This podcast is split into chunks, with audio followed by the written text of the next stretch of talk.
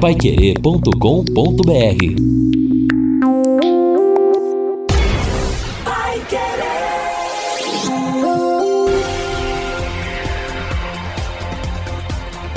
No ar. Pai Querer Rádio Opinião. Mais uma realização do jornalismo Pai Querer.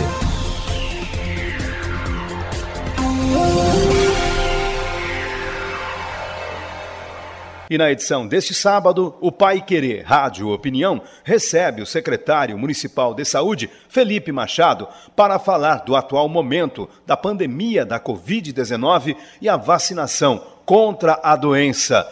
Também nesta edição, a presença da coordenadora regional da Casa Civil na região metropolitana de Londrina, Sandra Moya, para falar de desafios como, por exemplo, a implantação de um terminal de passageiros para o transporte metropolitano. JB Faria. Muito bem, Lino Ramos. Então a primeira parte é comigo, comigo e com o secretário de Saúde, Felipe Machado. Felipe, mais uma vez, muito obrigado pela sua presença aqui, por estar conosco para falarmos um pouco mais a respeito da saúde, a respeito da Covid, a respeito da pandemia para os amigos da 91,7. Bom dia, JB, bom dia, Lino, a todos os ouvintes da, da Pai Querer. É sempre uma satisfação estar aqui.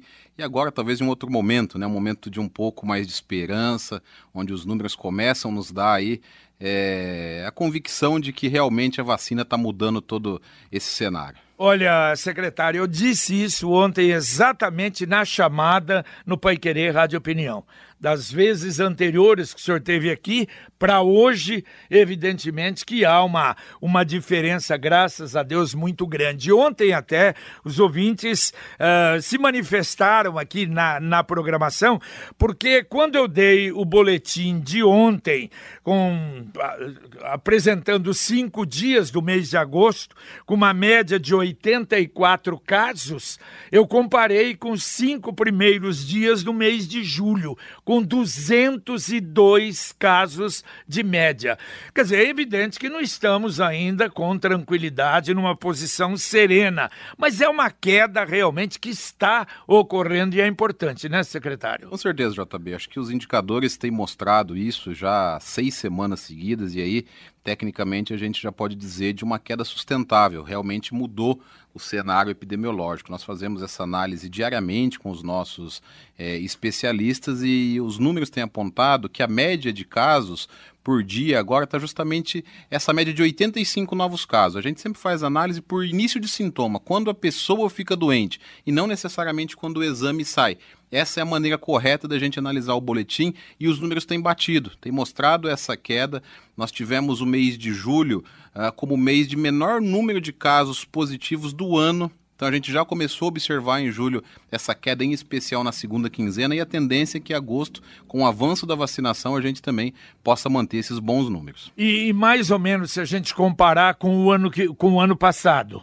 Uh, quer dizer, mesmo assim, um, se bem que o ano passado, acho que no começo era bem menor, né? Até sim, uns quatro ou cinco exatamente. meses. O, é? pior momento que nós tivemos, JB, foi de janeiro até junho. Esse ano, né? Esse né? 2021. Ano, 2021 foi o pior da pandemia. Nós tivemos aí, em especial por conta da mudança das variantes, novas cepas. Primeiro veio a P1, depois a cepa é, inglesa. Então nós tivemos momentos de bastante dificuldade. E até o final de janeiro nós não tínhamos a vacina, né? Que é, começou a ajudar a conter. Começamos vacinando os profissionais de saúde, depois os idosos e gradativamente avançando para toda a população. E você falou a respeito da vacina e realmente a gente pode dizer que a diferença e a vacina. Quer dizer, esta situação, vamos supor que essa pandemia não acabe, não é? Que a gente não sabe o que sim, vai acontecer sim. no futuro.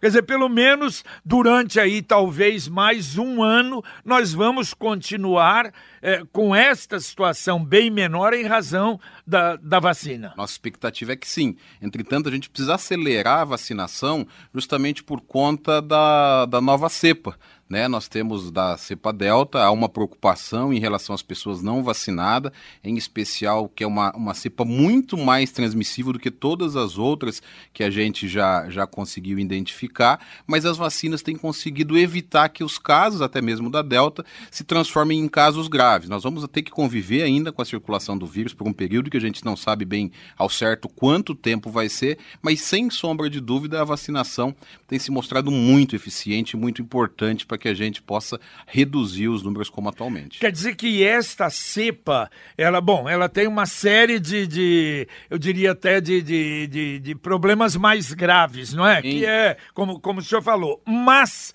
a vacina é eficaz contra ela também. Contra os casos graves da, da, da variante Delta, né? Então, uh, todos os estudos americanos, que, que, são os mais avançados nesse momento, têm mostrado que as pessoas que tomam as duas doses da vacina, mesmo que quando contraem a, a, a variante Delta, elas não agravam, a vacina está protegendo. Então, por isso que nós temos que agilizar quanto mais a vacinação aqui, para evitar que a gente tenha aí uma surpresa, o que nós não queremos nesse momento. Agora, Agora, essa variante Delta, ela não foi detectada ainda em Londrina?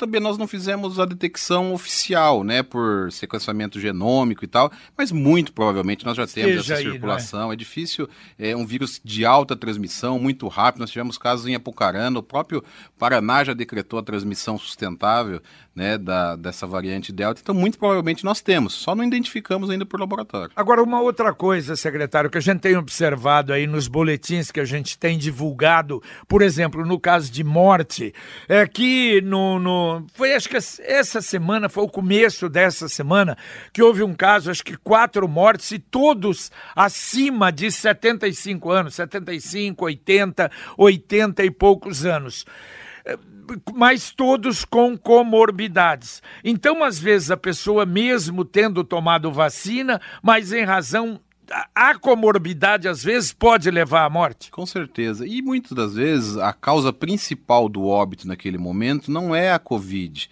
mas o que levou a ela ao hospital é, é a Covid. Esses óbitos que têm acontecido em pessoas com faixa etária é, vacinadas são pessoas que têm uma internação um pouco mais prolongada, com já históricos de problemas de saúde, muitas vezes acabam tendo que fazer hemodiálise, já estão com a saúde fragilizada e o desfecho vem sendo é, o óbito nesses casos, mas a gente já pode observar o tanto que reduziu o óbito em faixas de pessoas não vacinadas. A gente, quando divulgava isso lá no início da pandemia, acima de 60 anos era 94%.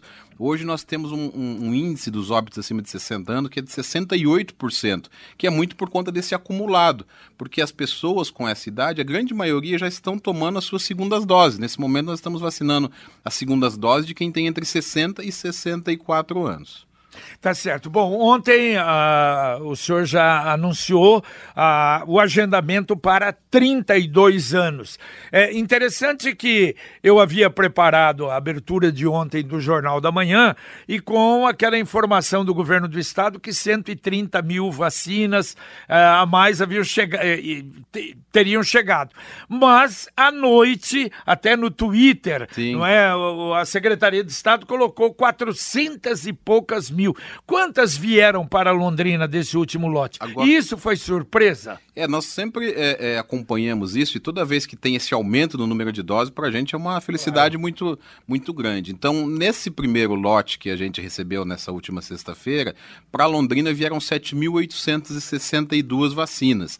Mas dá uma expectativa que com as vacinas que chegaram na sexta-noite, ontem à noite no estado, é, ou segunda ou terça-feira, mais vacinas venham para Londrina. Então, esses 32 anos agora independe da próxima vacina. Quer dizer, da próxima com vacina. certeza no começo da semana nós vamos ter, quem sabe, 31 e 30 anos. É, a nossa expectativa é que a gente consiga no começo da semana, segunda ou no mais tardar terça, anunciar a vacinação até 30 anos. Nós recebemos 7.800 na, na última sexta, que foi suficiente para a gente anunciar a vacinação dos 32 anos. Mas ainda essa previsão de chegar mais vacinas na segunda-feira. Ah, que bom, bom. E com certeza vão chegar. E eu Sim, fiz um cálculo, chegar. deve chegar próximo de 20 mil mil vacinas, umas é, 18 é, talvez. Se, se, chegar a 18 mil vacinas, a gente tem observado, JB, que cada faixa etária nós temos entre 5 e 7 mil pessoas. É possível que a gente consiga já entrar na casa dos 20, 29 Beleza, anos talvez. Bom, bom. E as nossas equipes estão motivadas para isso, esperançosas, porque a gente tem visto que realmente está dando muito resultado a vacina, né? Isso que é o mais importante. E, e pelo jeito, há, há outra novidade também, eu não sei se o senhor ouviu, o ministro da Saúde, o que ele falou, o número de vacinas que vai chegar, que ele que o governo pretende Sim. enviar. Quer dizer, eu fiz o cálculo, daria umas 120 mil vacinas para Londrina. Agora, nesse trimestre, é o trimestre que talvez o Ministério da Saúde mais receba vacina, em especial da Pfizer. Há uma expectativa que de julho a setembro, 100 milhões de vacinas da Pfizer sejam entregues ao Ministério da Saúde. E, consequentemente, nós vamos receber a nossa parte proporcional disso. Aí, sem contar as vacinas da AstraZeneca, da Coronavac e também os lotes da Janssen, que há uma expectativa agora no final de agosto agosto, começo de setembro, que a gente possa receber também essas vacinas. Agora, com isso, secretário, dá-se a impressão que tanto o governo federal como o governo do estado vão cumprir aquela meta. Claro, o governo do estado depende do governo federal. É ele que tem que não é, enviar as vacinas para atingirmos a meta. Mas me parece que em setembro nós estaríamos com todos os adultos vacinados, pelo menos com a primeira dose. temos essa expectativa. Ah, por exemplo, até dia 22 de agosto, pelo calendário do Estado, é a data limite que nós temos para vacinar as pessoas com 30 anos. Então, talvez a gente consiga fazer isso com mais de 10 dias de antecedência. E cada vez que a gente consegue antecipar, consequentemente, a gente está antecipando o final da vacinação. E se a gente analisar que a expectativa é que setembro todo, toda pessoa com mais de 18 anos tomou a primeira dose, a gente pode afirmar que 31 de dezembro toda a população com mais de 18 anos já tomou as duas doses, porque de setembro a dezembro são os três meses de intervalo das vacinas com o maior prazo. Então, nossa esperança é que esse Natal já seja um Natal muito melhor do que os outros dois que a gente é, Exatamente. Aliás, isso é que a gente está vendo até alguns estados aí, ou municípios antecipando um pouco mais, já pensando em Réveillon. Claro que é interessante, a gente tem que pensar, mas ainda tomar um pouco de cuidado. Mas realmente isso me parece que acontece. E as aberturas que estão acontecendo, eu acho que todas elas com pé no chão, sim, não é, secretária, sim. em razão da vacinação. Claro, de forma consciente, né? O, o governo do estado editou um, um, decreto que tem vigência até o próximo dia 15 de, de agosto, que coloca gradativamente, de forma escalonada, com protocolos de segurança, a retomada de, de alguns setores, como por exemplo os eventos, que foram infelizmente penalizados ao longo dessa, dessa pandemia. Então esse pessoal precisa voltar a trabalhar, precisa conseguir garantir o sustento, mas ainda de forma organizada, de forma gradativa, seguindo os protocolos de segurança. Se todo mundo entender que a gente consegue fazer isso, mas que tem protocolos para seguir, nós vamos caminhar. Se porventura as pessoas entenderem que, olha, está melhorando, a vacinação está chegando, os leitos diminuíram, isso quer dizer que a pandemia acabou, infelizmente nós vamos ter surpresas tristes. Tá certo, desculpa até o secretário, eu esqueci, o senhor não anunciou. A equipe Sempre que tá comigo, vem com a equipe vem, aqui, os, por os favor, anuncie quem é que está aqui. Está comigo o Fernandinho, que é assessor nosso de gabinete, a Dani e a Marcinha, toda a equipe que sempre me, me acompanha, dá todo o apoio, a retaguarda aí, são muito importantes para todo esse trabalho. Tá certo, muito obrigado pela presença deles conosco aqui nessa manhã de sábado. Bom, secretário, ainda o que a gente está vendo, e aliás, uma senhora mandou essa semana um WhatsApp para cá e dizendo que foi levar, acho que a filha até para ser vacinada. Ah, não, o senhor foi levar a esposa para ser vacinada. E na frente dela, três casos de pessoas. Qual é a vacina que está dando? Não, então eu não vou tomar. Ainda tem isso, secretário? Sabe que infelizmente a gente tem percebido que agora que nós estamos diminuindo a faixa etária, os jovens tem essa, essa postura, o que a gente não enxergava isso com os idosos. Os idosos, eu estou acompanhando muito de perto essa vacina, nenhum nunca perguntou que vacina que é, deram um exemplo de cidadania, exemplo de senso coletivo, e agora a gente tem observado que começou a aumentar um pouquinho em relação a, aos jovens. A gente precisa registrar é, a importância da vacinação como uma medida de proteção coletiva, não é hora da gente escolher a vacina, da gente politizar essa discussão. Nunca nós perguntamos quem era o laboratório que fabricava a vacina. A, a vacina da gripe. Da gripe. Nunca ninguém sabe de onde, é. de onde vinha, da febre amarela, do sarampo. A gente, e não da é só polio. o SUS, da polio. Quando você vai numa clínica particular de vacina. Né, é, vai per... perguntar qual é a vacina é. que o senhor está me dando aí. Então, né? Infelizmente, da Covid aconteceu isso. Então, nós estamos analisando se vai ser preciso fazer alguma outra medida nesse sentido, né, para evitar que isso se torne uma rotina, ou se a gente vai conseguir contornar com orientações. Aliás, a respeito desse assunto, a gente via Estados Unidos era um, um exemplo para o mundo, para o Brasil. Olha o volume de vacinas que tem os Estados Unidos e hoje com um problema muito sério porque parou Sim. a vacinação nos Estados Unidos porque a população, uma parte da população não quer tomar e voltando, não é? Com Lá força, começou, exatamente. Força, Acho que isso a gente tem como exemplo, né? um exemplo claro. negativo de, de não seguir. A gente está observando lá, é, nós comemoramos quando eles é, diminuíram as medidas de restrições, não precisava usar máscara, foi notícia para o mundo todo. Exato. Mas a gente está vendo que é, a atitude de algumas pessoas em não querer tomar vacina está fazendo com que eles tenham que retroceder todas essas medidas. Bom, outra coisa, secretário, que a gente está observando também, a diminuição, claro, em razão da diminuição do número de, de casos, a diminuição também de internação na UTI. E me parece que aumentando bastante o caso de isolamento, não é domiciliar, domiciliar exatamente.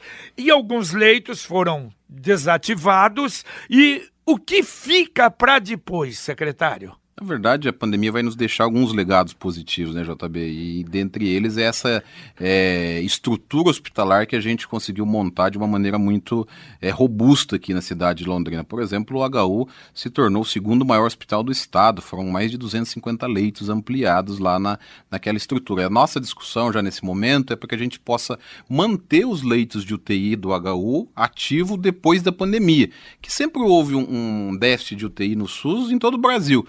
Se a gente conseguir manter esses leitos, que hoje são 106 leitos a mais que o hospital criou, para atendimentos pós-pandemia, nós vamos resolver o problema de UTI na cidade de Londrina. Em relação aos internamentos da, das pessoas com Covid, a gente observa também essa redução, isso é muito importante, né? A gente começou já um plano gradativo, o governo do estado desativando alguns leitos de, de enfermaria, porque a ocupação está muito baixa. As enfermarias, por exemplo, 50% delas só ocupadas, graças a Deus, é, nesse momento. As UTIs já na casa de 60%, a menor ocupação de todo o ano.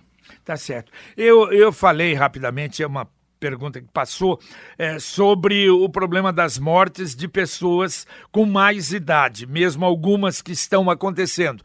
Há, detecção se essas pessoas foram vacinadas ou não, secretário? Nós estamos fazendo um estudo, JB, é, nesse sentido, para ver se elas cumpriram o protocolo de vacina, se quando tomaram as se duas. tomaram as duas, se a infecção foi por acaso no intervalo da primeira para a segunda dose, porque você pode ter tomado a primeira, ter contraído a, a, a Covid Covid, enfim, tem várias situações, mas o que, que a gente observa é que pequena parte desses óbitos são pessoas com duas com duas vacinas aplicadas, ou não tomaram a segunda, ou não tomaram nem a primeira. Isso é que situações. eu ia perguntar. Há mais ou menos uma, uma percentagem de mesmo idosos que não tomaram, não, não, não aceitaram tomar a vacina? A Secretaria de Idoso estava fazendo essa, essa análise, mas Olha, eu posso dizer que é pouco, deve chegar aí uns 5% no máximo, é, talvez os idosos que não tomaram a segunda dose. O que nós fizemos recentemente é um levantamento em relação a, ao esquema vacinal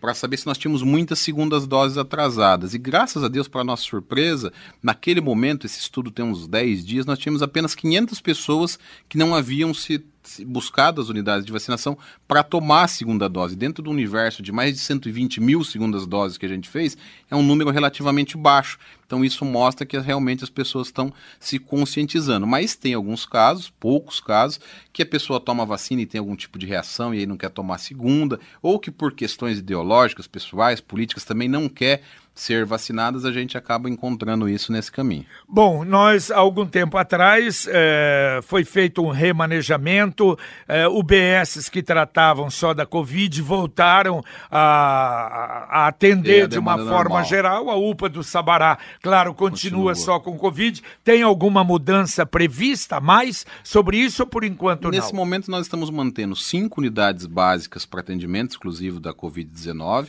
e mais a, a UPA do, do Jardim Sabará, e cinco vacinando exclusivamente contra a Covid e mais o centro de imunização. Mas os nossos técnicos já estão avaliando a diminuição gradativa dessas cinco unidades, porque uh, a procura por elas tem sido baixa, não só as unidades básicas, né, que são espalhadas em toda a região da cidade, mas também a UPA do Jardim Sabará. Muito provavelmente a última que vai deixar uh, essa estrutura de atendimento é, ser exclusivamente para a Covid-19 é a UPA do Jardim Sabará. E gradativamente a gente vai é, voltando às outras unidades para atender as demandas da, da população que não deixou de, de existir durante a pandemia. O senhor e o prefeito vão fazer live amanhã? Não, amanhã, não, amanhã, amanhã não. a princípio então, não vai ter por ah, conta tá do Dia dos então, Pais, né? É, ah, é verdade, é. é. pelo menos, porque eu imagino o trabalho de vocês, né, nesse período da equipe, sim, de sim. todos, né, secretário? Bom, tem mais alguma, porque nós vamos passar agora para outro assunto, eu acho que de, de Covid, geral, geral né, sim, exatamente isso. Então, entramos na gripe, ainda gente perguntando, pô, ainda continua vacina contra a gripe, vai até quando isto, secretário? Tem uma data? Continua, né, nesse Nesse momento, acho que nós temos algo em torno de 20 mil vacinas ainda, que nós recebemos recentemente uma nova leva vindo do, do governo do estado, e nós vamos vacinar até essas 20 mil vacinas se esgotarem. Então, todas as unidades básicas de saúde que atendem a demanda geral da população estão vacinando. É algo em torno de 7 a, a 10 mil é, agendas vagas por semana. Então, pelo menos pelas próximas duas, três semanas, a gente está vacinando a população geral contra a gripe nas unidades. No começo foi até uma decepção,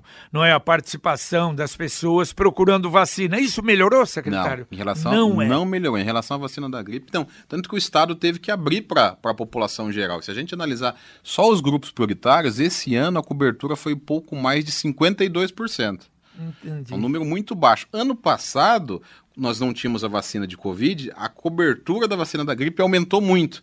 As pessoas com medo do vírus respiratório foram, de alguma forma ou outra, se proteger. Evidente que não tem relação, a vacina da gripe não ah. protege contra a Covid. Mas esse ano, esse ano é diferente, porque a preocupação muito maior era a Covid. Covid, né? exatamente. É, eu vi alguns casos até entre a minha família, escuta, você não vai vacinar? Exatamente. Eu esqueci, eu estava é, preocupado com a vacina do Covid. Vacina da Covid. Muita no... gente tem medo de tomar a vacina da gripe e sair a idade para tomar a vacina do Covid e fica naquela dúvida, tem medo. Então a gente precisa deixar claro assim, olha, ainda a prioridade é vacinar contra a Covid, claro. né? Mas é muito importante se vacinar contra a gripe. E o intervalo das vacinas, ela tem que ser de 15 dias.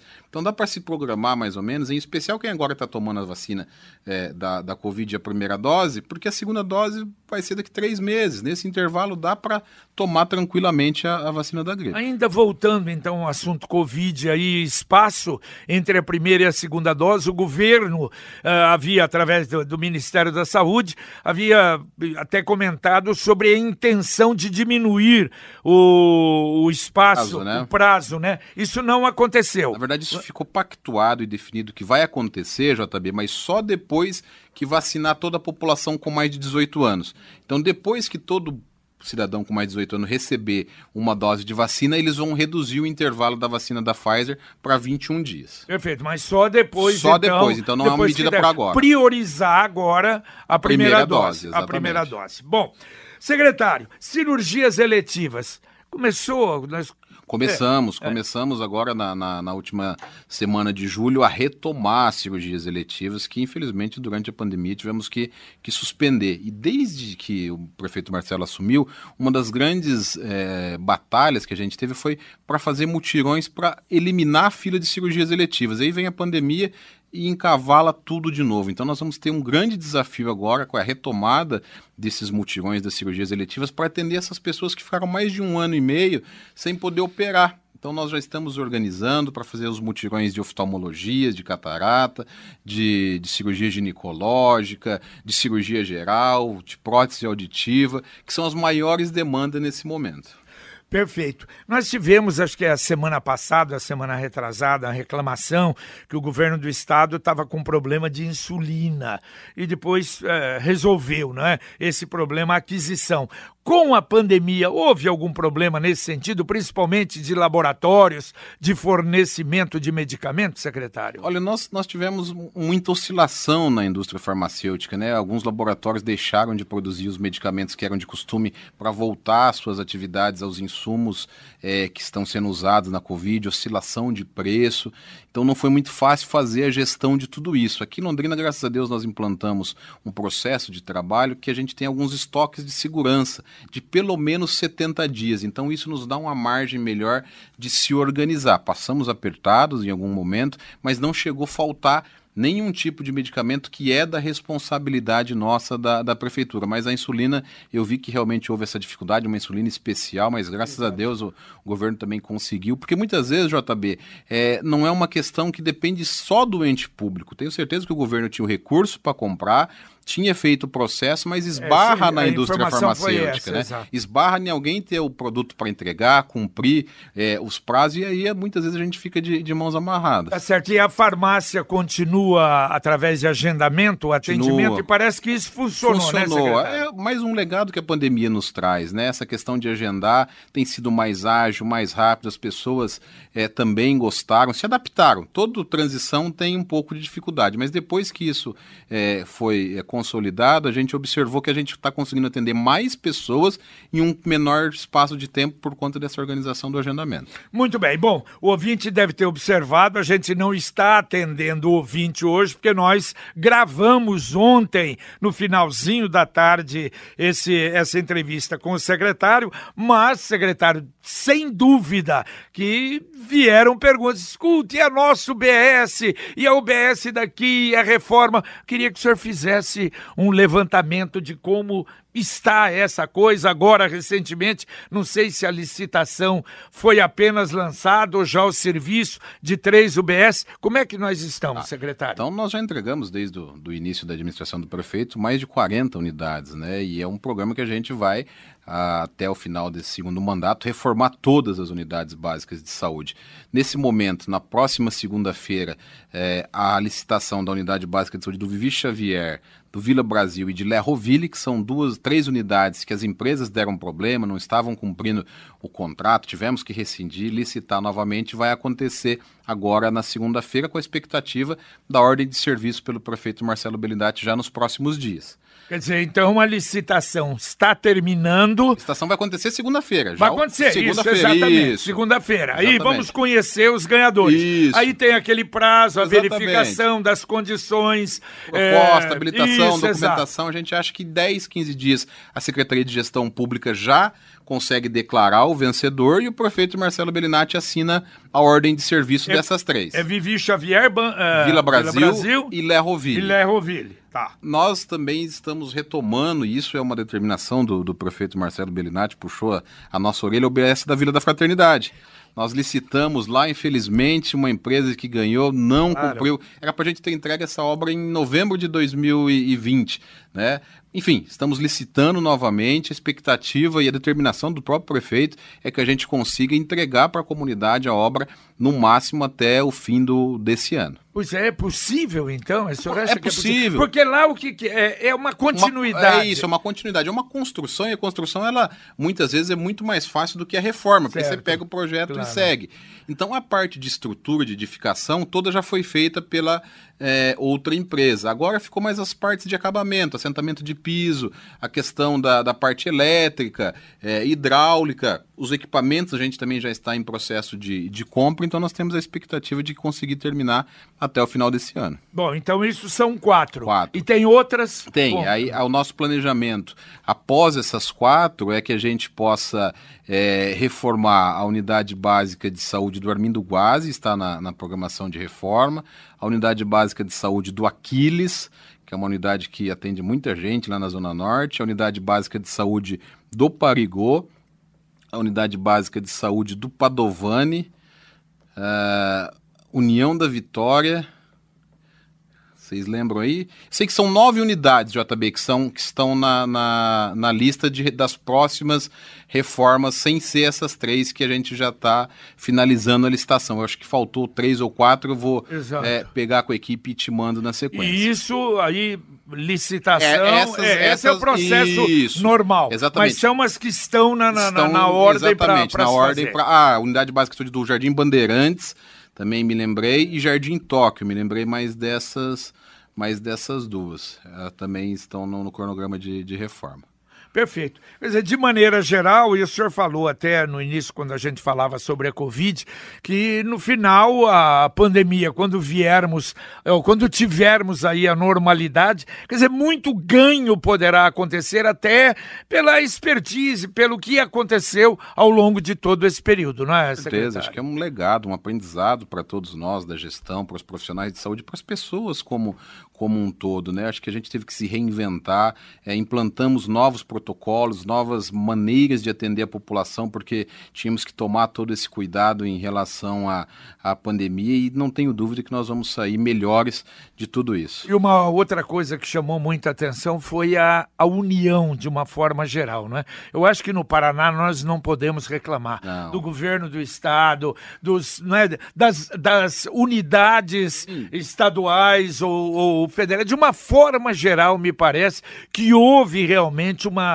não é, uma união muito forte para combater o problema, não é? Acho que Londrina, acho que a gente é exemplo disso, né? A sociedade civil organizada como um todo certo. participou desde o começo, ajudou, ajudou, é? se dispôs a fazer aquisição, querendo estar tá participando, querendo, olha, o que, que eu posso contribuir nesse momento? As instituições de saúde, esquecemos essa questão, olha, eu atendo SUS, eu atendo particular, eu atendo privado, eu atendo convênio, se juntamos todos todos e um grande time de profissionais de saúde, de hospitais.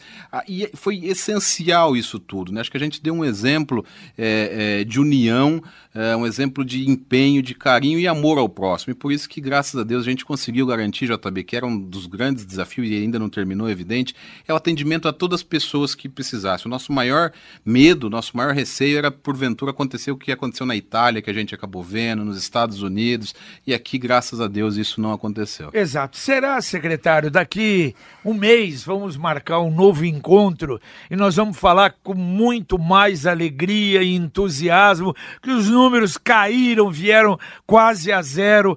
É bem possível, né, secretário? É bem possível. Os, os dados têm, têm dado essa tendência, né?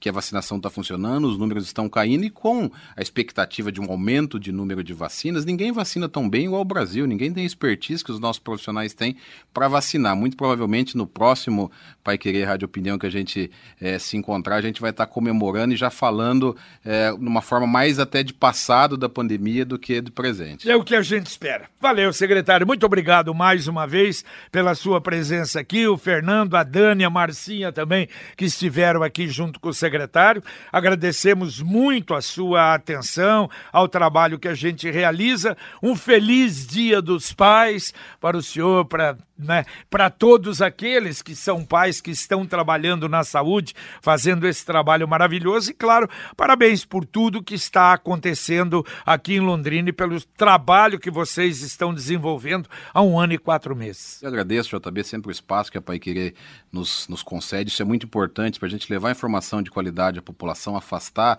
as fake news. Então, desde o início da, da pandemia, vocês foram grandes parceiros e isso faz a diferença. Desejar também, em nome do meu pai, Machado, que ele assim é, é, conhecido. Um feliz Dia dos Pais a todos os pais e que no ano que vem a gente possa se confraternizar com os pais ainda de uma maneira diferente. mais intensa, né? Que Deus abençoe a todos. Valeu, valeu. Muito obrigado, secretário. Valeu então, Lino Ramos. Agora é com você, desejando a todos os ouvintes, a todos os pais, os nossos cumprimentos, muitas felicidades e como disse o secretário, quem sabe aí, não é no ano que vem a gente esteja festejando de uma maneira muito mais tranquila, muito mais serena. Valeu, Linão. Um abraço. Valeu, JB. Abraço. Feliz Dia dos Pais para você também. Que tudo transcorra da melhor maneira possível e com certeza que na próxima data estejamos num momento muito especial, muito melhor que esse. E continuando nosso Pai Querer Rádio Opinião, agora para falar do trabalho do núcleo da coordenação regional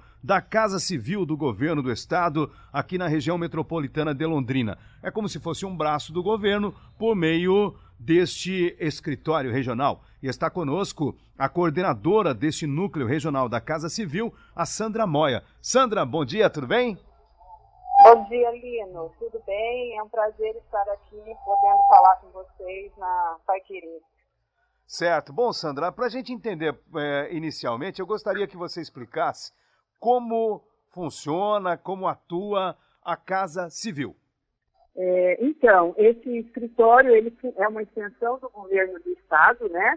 É, dentro da área da educação, 17 de saúde, AT, CEAB, CEJUF. Então, dá um apoio dentro dos projetos importantes que são desenvolvidos na região através desses núcleos ah, o escritório da Casa Civil ele faz essa, essa ligação e apoio. Tem como também dar atendimento aos municípios da região, projetos da área é, da, do Estado, né, que nós temos necessidade de apresentar ou agilizar algum projeto para os municípios da nossa região, nós também é, fazemos esse atendimento a, a essas prefeituras. Tem a estrutura adequada, Sandra? Nós temos um escritório, sim, uma, uma equipe, uma, um escritório que funciona no espaço do Jardim Botânico de Londrina e aonde é, nós fazemos o atendimento presencial ou nós vamos até os órgãos é, competentes para fazer essas reuniões e atendimento. Bom, praticamente vocês então dão este é, a gente pode dizer, essa atenção política aos prefeitos da região. Vocês têm sido bastante procurados nesse contexto? Bastante procurados, sim. É, no início da nossa gestão, é, nós é, fizemos o contato com todas as prefeituras, apresentamos nossas estruturas para esse tipo de atendimento, recebemos as demandas né, dos prefeitos e, com isso, até houve é, a, já a, a organização de um projeto em parceria com a Universidade Estadual de Londrina, aonde aí nos próximos meses nós vamos é, oportunizar para os municípios abaixo de 30 mil habitantes profissionais de arquitetura e engenharia para atendimento em projetos estruturantes. Então, isso já foi uma demanda da nossa regional aqui de Londrina, recebida pelos prefeitos, encaminhamos ao governo do estado e com isso fizemos essa parceria com a Universidade Estadual de Londrina. Então, isso já uhum. foi uma ação do nosso escritório, recebendo essas demandas desses municípios.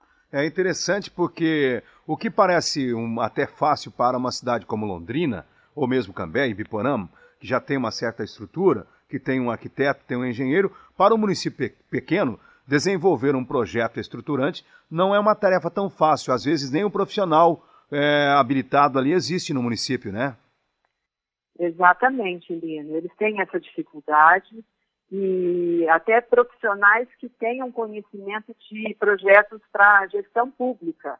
Hoje os prefeitos vão até o governo do estado ou o governo federal né, solicitar é, projetos né, né, em várias áreas, principalmente estruturantes, mas eles não têm um projeto é, de engenharia e arquitetura. Eles solicitam o recurso, não têm projeto e isso faz com que muitos municípios não consigam recurso por conta disso.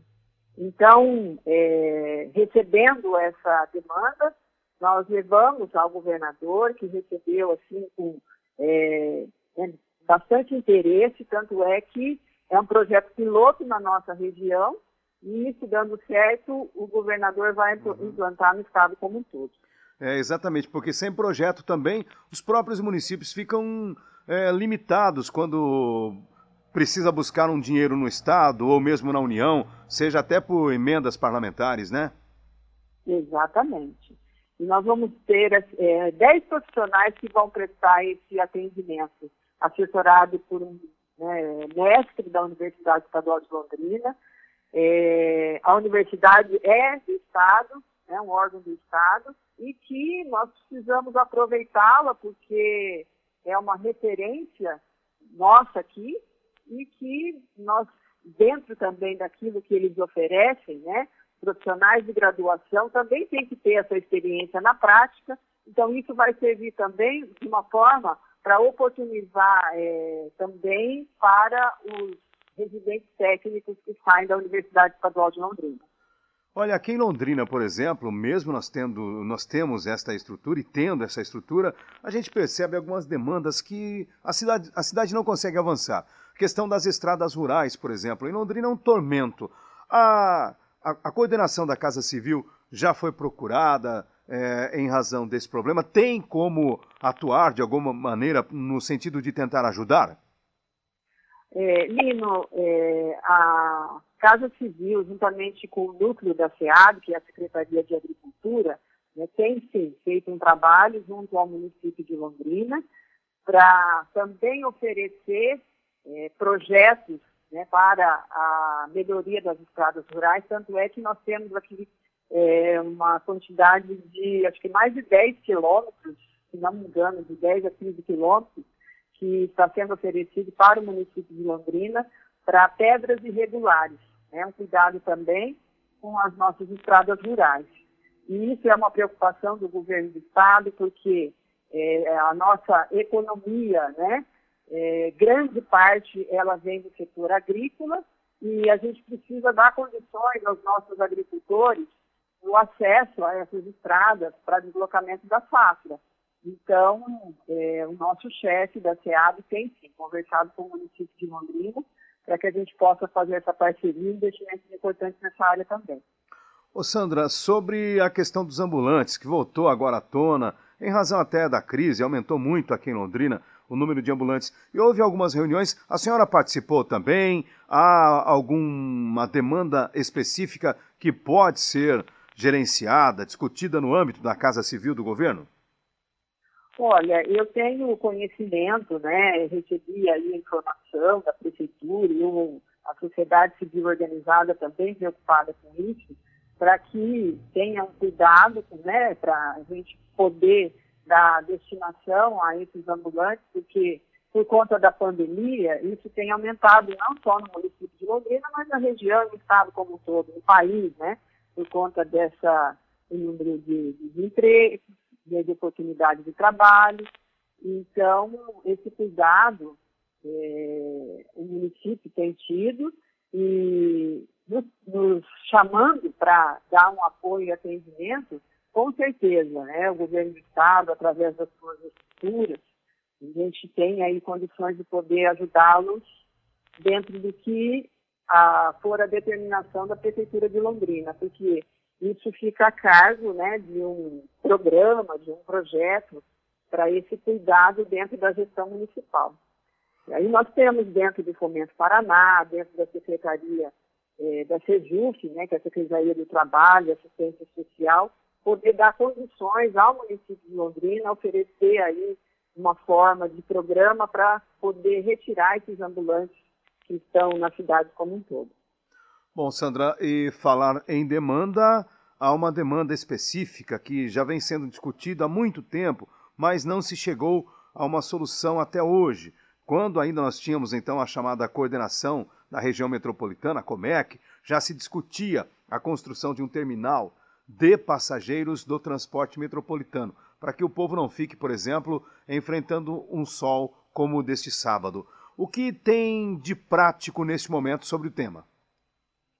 Primeiro é que o governo do Estado, através da Secretaria de Desenvolvimento Urbano, junto com o Paraná Cidade, ele está implantando o Plano de Desenvolvimento Urbano Integrado na cidade de Londrina e Maringá.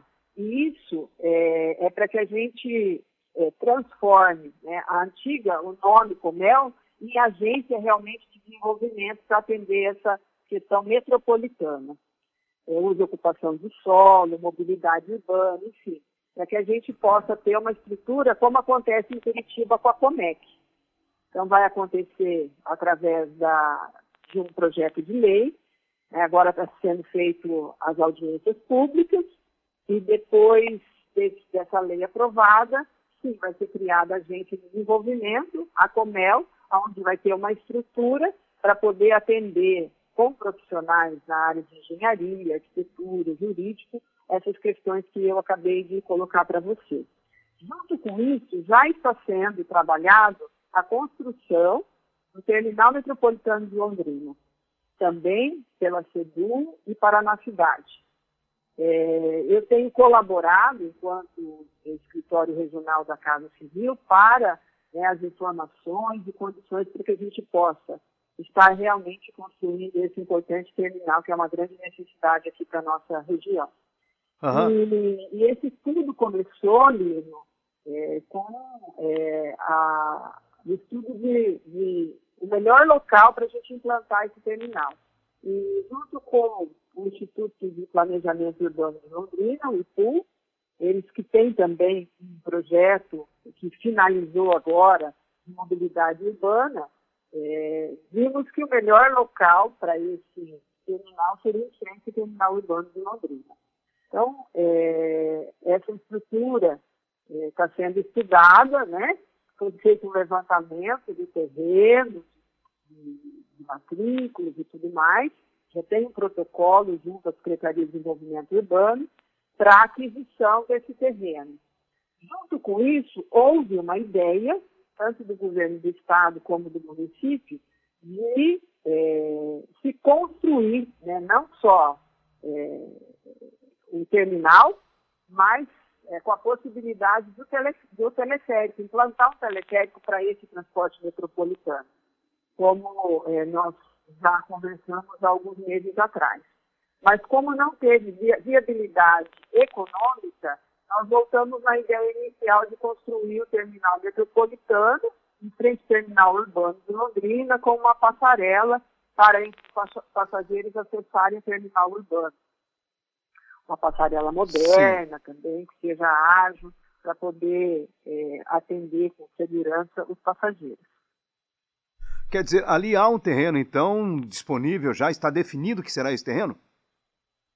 Olha, é o único terreno que nós temos. Já foi levantado é, o número de matrículas e tudo, e agora está é, sendo feito já é, toda a documentação para colocar a área de utilidade pública para que o governo do estado, estado possa adquirir o terreno.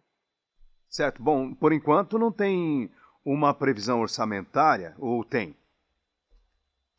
Olha, essa previsão para aquisição do terreno nós temos sim. Certo. N não dá para a gente dizer, então, de quanto seria ou que investimento seria preciso para isso, Sandra? Olha, para aquisição do terreno, em torno de 20 a 25 milhões. Certo. E depois, aí, depois que se tiver definido o terreno, vem um estudo sobre quanto custaria a obra, é isso? Exatamente. Uhum. Porque nós temos uma ideia, junto com o município, isso está sendo estudado com os técnicos, para fazer um terminal moderno, com uma estrutura que possa também atender o serviço, através de serviços como poupa-tempo, e, né, e prestar esse tipo de atendimento para a população que for acessar o terminal metropolitano de Londrina. Sim. Bom, Sandra, outro ponto a ser discutido e que vocês já levantaram é a possibilidade de passar o Jardim Botânico para a iniciativa privada. Isto já está adiantado? O que vocês têm de concreto neste momento? É, Lino, isso já foi colocado pelo Conselho do Programa de Parcerias do Paraná, é, logo no final aí do mês passado, para a inclusão né, de projetos em programa de parcerias.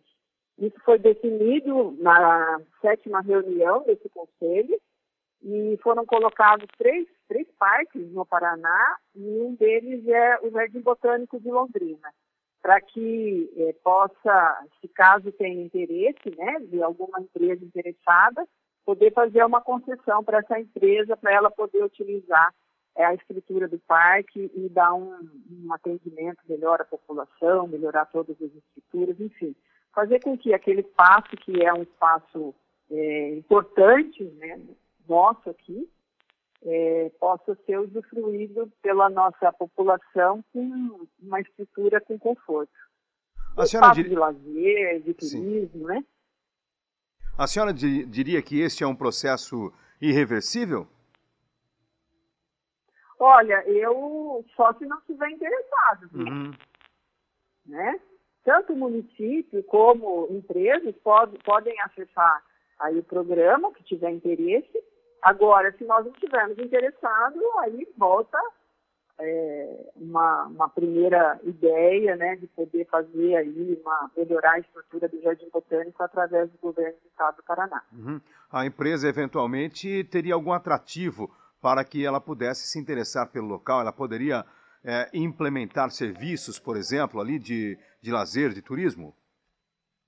Sim, o objetivo é promover a oportunidade de implantação de investimentos para garantir mais eficiência e qualidade de desenvolvimento sustentável, do turismo, né? Então, é, ela pode né, apresentar uma proposta para poder utilizar o espaço né, dentro dessa, dessa questão né, de, de tanto de melhorar o espaço físico, como oferecer condições aí para a população nessa área do turismo e do lazer. O chamamento já está sendo elaborado? O chamamento ele já está à disposição da, dos interessados, né? uhum. né? É, o primeiro passo é os interessados apresentarem um projeto e procurar né, a superintendência das parcerias públicas do Estado e aí vai ser feita uma avaliação técnica e, se sendo viado, a proposta será encaminhada para o Conselho do Programa de Parcerias do Paraná. Aí, na, no segundo momento, uhum. é, depois dessa avaliação, ele apresentar a conta-proposta. Informalmente, alguém já buscou informações, já demonstrou interesse? Olha, eu não tenho conhecimento, uhum. né? Que isso é, é, feito através da superintendência lá em Curitiba. Eu não tenho conhecimento de que já teve interessados e apresentaram propostas. É, este este, é, essa abertura para essa concessão começou agora em agosto e vai até dezembro. Então, a gente tem um prazo grande para que os interessados possam acessar essa condição aí de sessão do Jardim Botânico de Londrina. Legal. Sandra Moia, né? obrigado pela sua participação conosco aqui na Pai Querer, no nosso Pai Querer Rádio Opinião. Um bom final de semana e boa sorte aí na condução destas propostas, desses projetos que são tão importantes, não somente para Londrina, mas para toda a região. Com certeza, André. Eu que agradeço a oportunidade de estar aqui. Aproveito também, desejo um feliz dia dos pais a todos os pais, que a gente possa passar aí um, um domingo né, com mais, mais tranquilidade por conta dessa pandemia. Muito obrigado e me coloco sempre à disposição aí da Rádio Caqueri. Legal, muito obrigado. Um bom final de semana para você. A Sandra Moia é a coordenadora do Núcleo Regional da Casa Civil na região metropolitana de Londrina, fechando, portanto, o nosso Pai Querer Rádio Opinião Especial neste sábado, que teve a primeira parte é, com o secretário municipal de saúde, Felipe Machado, e o JB Faria. A primeira parte foi gravada e nós aqui ao vivo falamos então com a Sandra Moia, que coordena a Casa Civil na região. Você acompanhou a reapresentação do Pai Querer Rádio Opinião, discutindo o atual momento da pandemia e a vacinação contra a Covid-19 e também o trabalho da coordenação da região metropolitana de Londrina. Continue na Pai Querer. Paiquerê.com.br